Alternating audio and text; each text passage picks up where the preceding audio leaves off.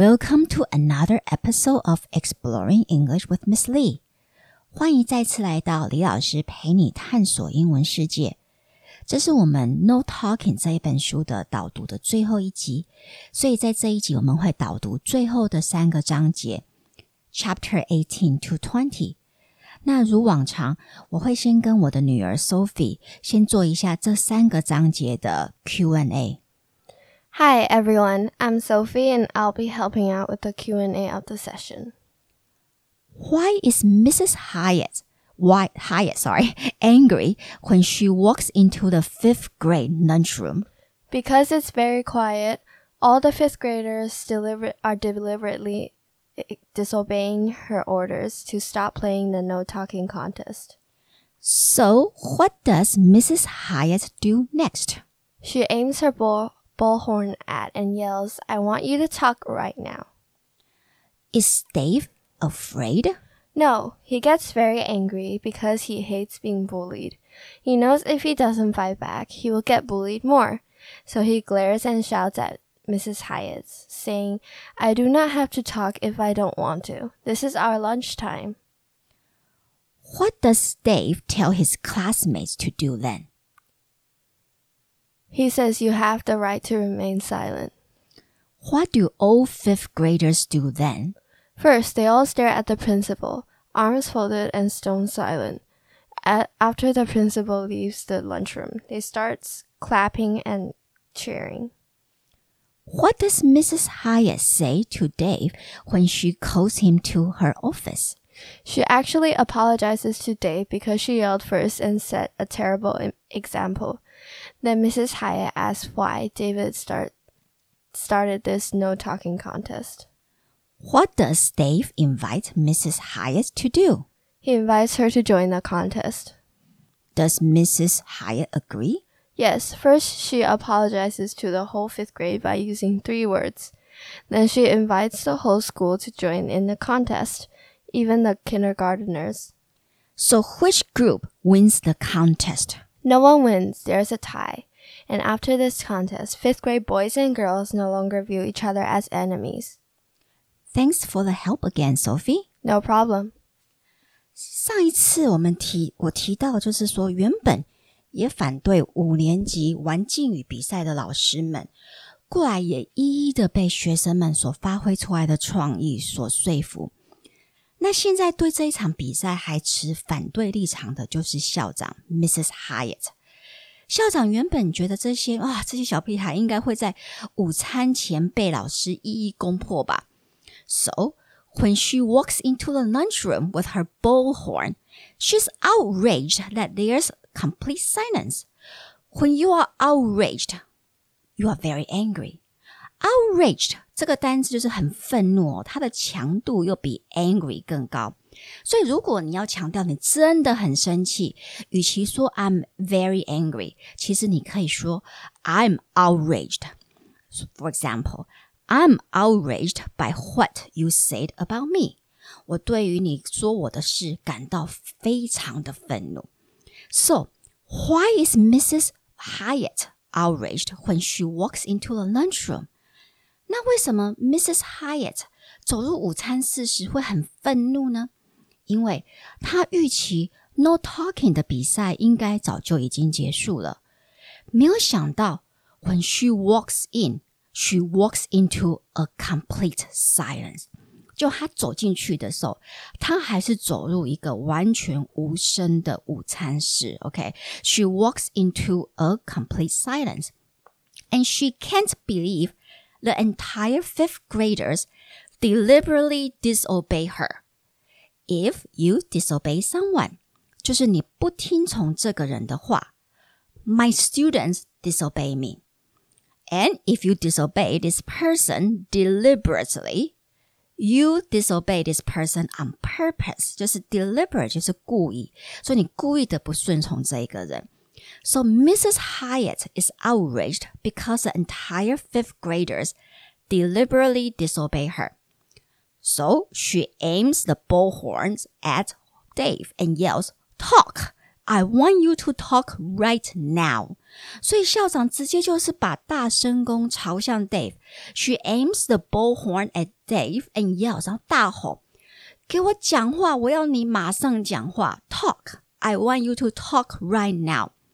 有没有感觉校长其实在这个状况之下已经很抓狂了？OK，他好像已经呃不太理智了，甚至就是完全没有，我会觉得没有大人的一个风范了。OK，那被校长大吼大叫的 Dave 会害怕吗？OK，你可以想象一个小学五年级的小孩，然后被校长或者任何就是长辈拿着大声公这样，就算没有大声公，就是直接这样子，呃，在公共场合，在他的同学面前这样子大声的谩骂他。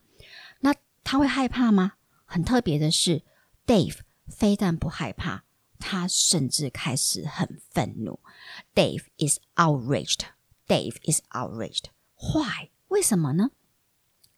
There's one thing, only one thing that nudges Dave over the edge: being bullied. To nudge someone over the edge is to push someone over the edge，就是把他推到他最受 边缘外，OK，就让他很受不了，让他抓狂的意思。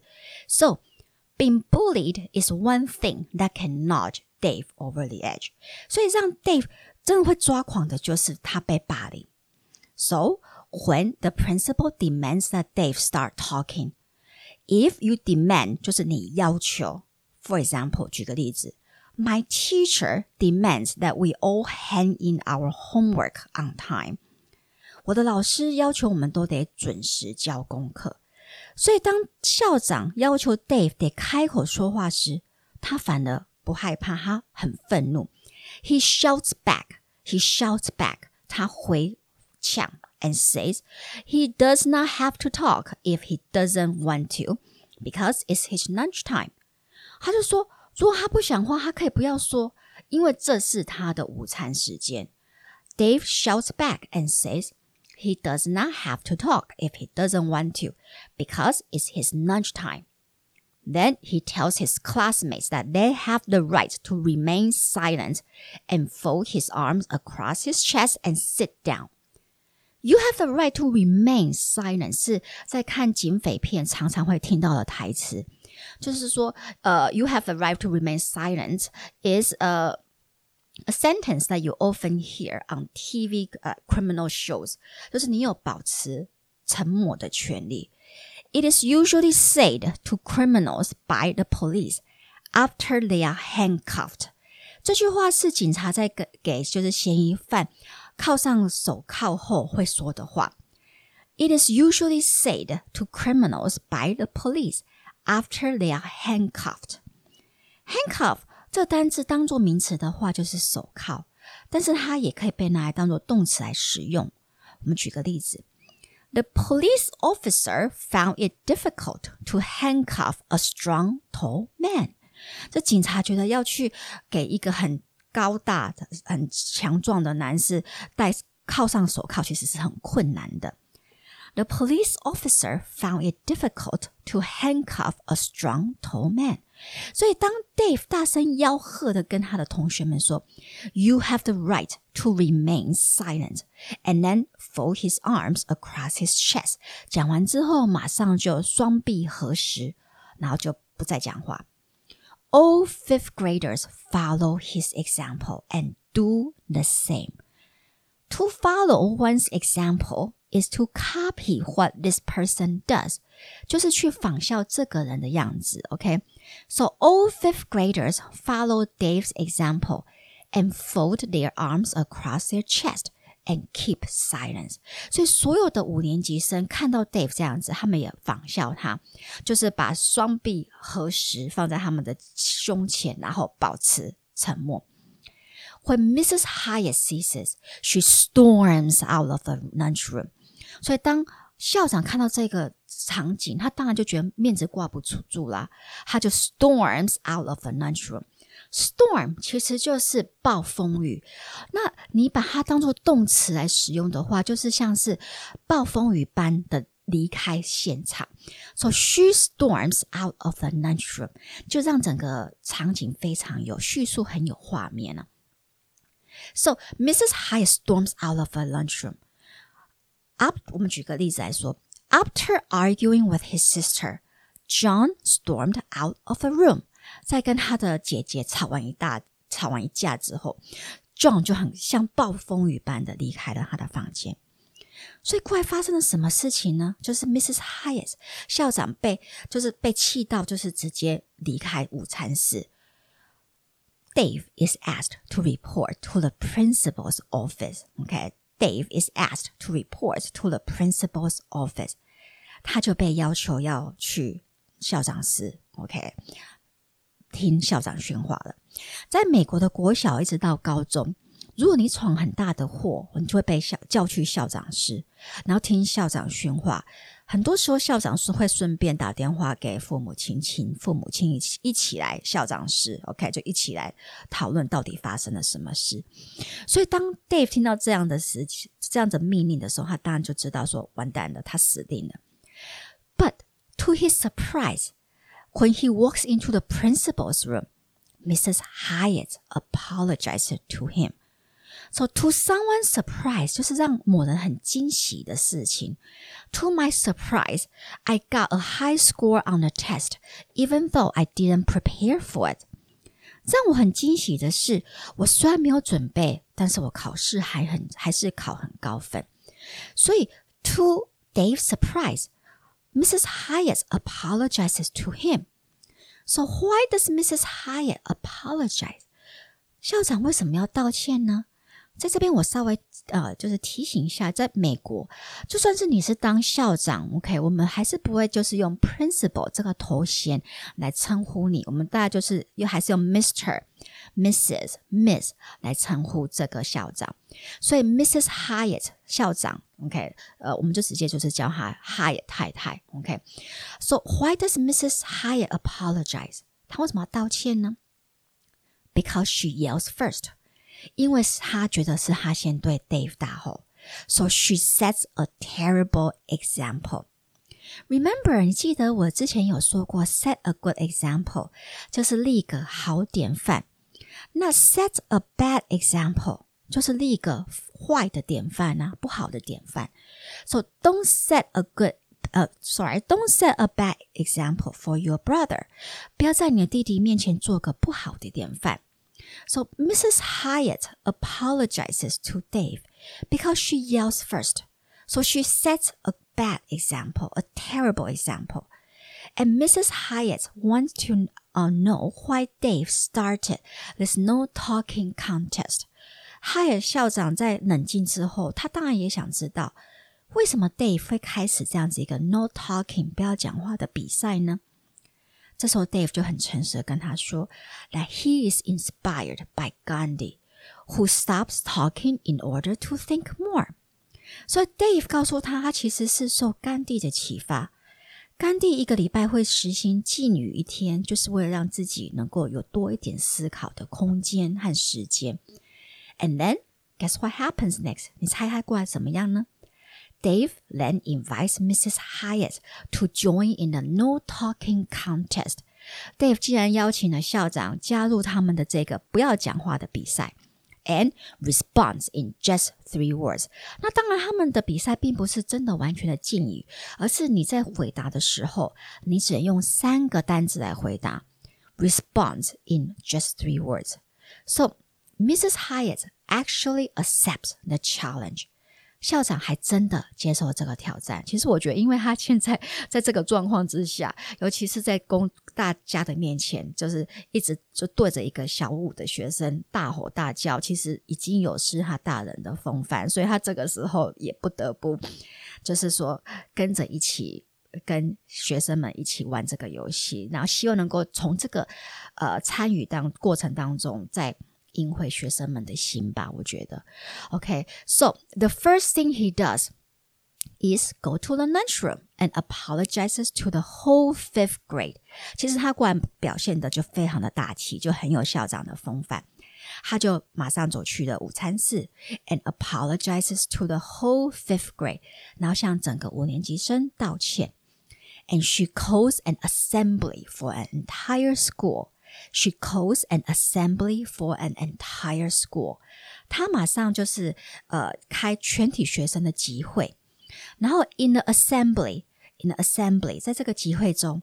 She invites students from kindergartens to fourth grade, as well as all the teachers to participate in the contest.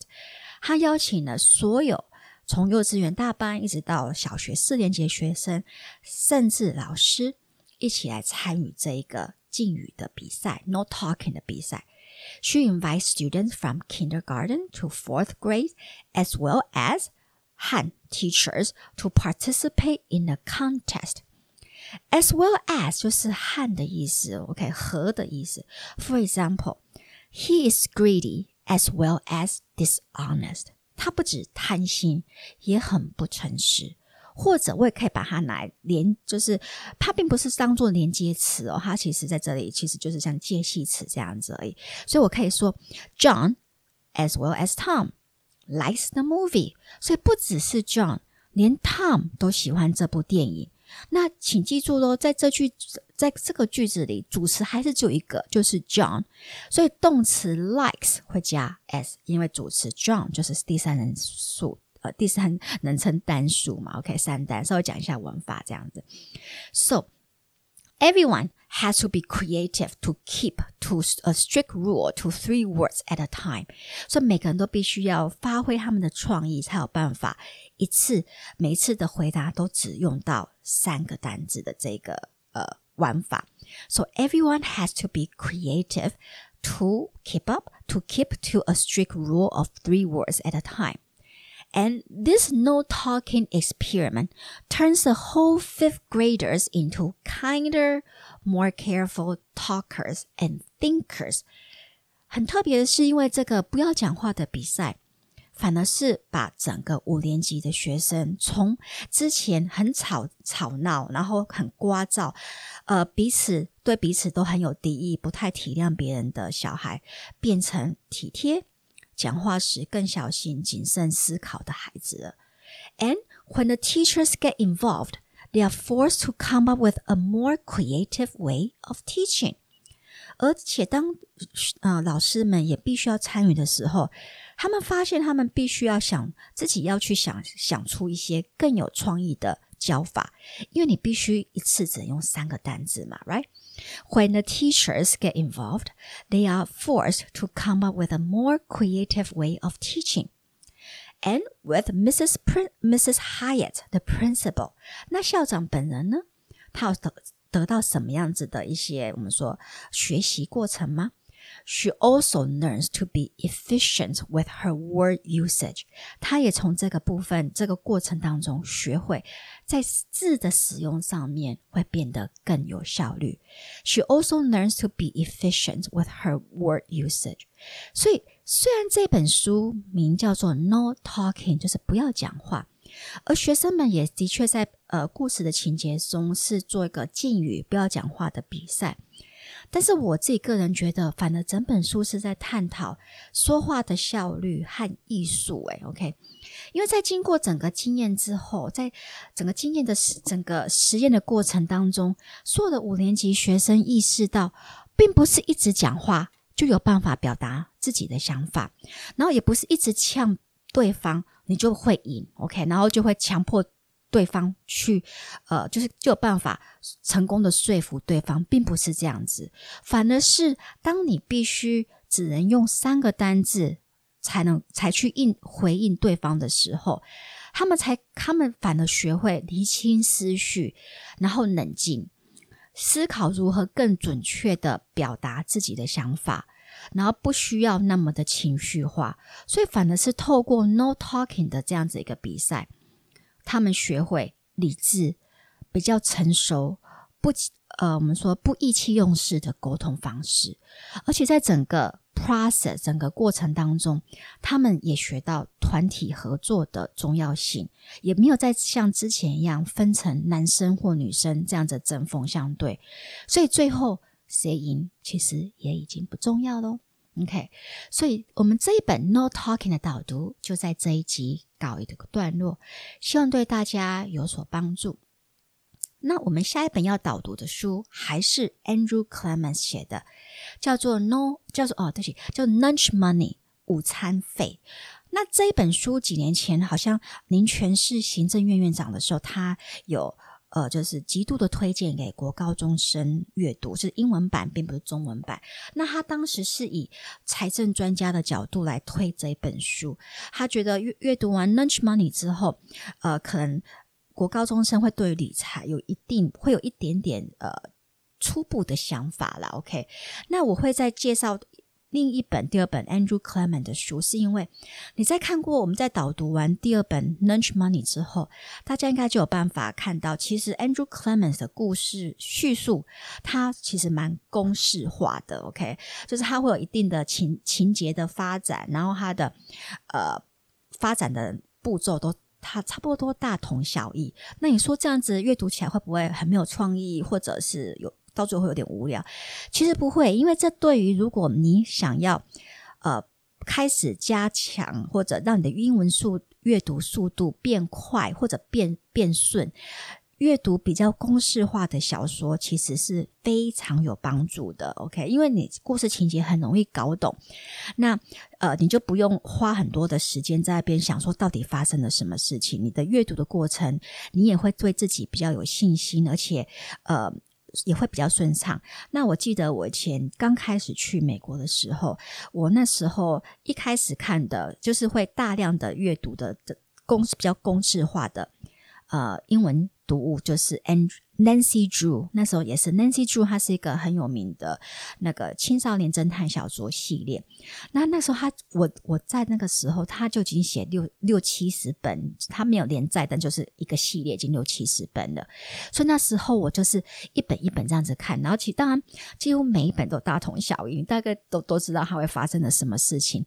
但是也因为这样子的重复性的阅读类似的这样子的读物，让我的。单字量还有单阅读的速度变得非常的快，所以希望大家如果呃在阅读完《Lunch Money》之后，其实还可以去找更多 Andrew Clements 的小说、英文小说来看。好，所以我们这集就这样子喽。啊，希望大家可以到 Apple Podcast 按赞、分享或留言，或到 Spotify 三岸平台订阅。那也欢迎大家到李老师的呃。陪你探索英文世界的 FB 和 IG 粉丝团留言，告诉我你的想法或相关的英文的问题、英文学习上面的问题，那我会尽量的呃帮助你解决这些问题。So I'll see you next time. Goodbye.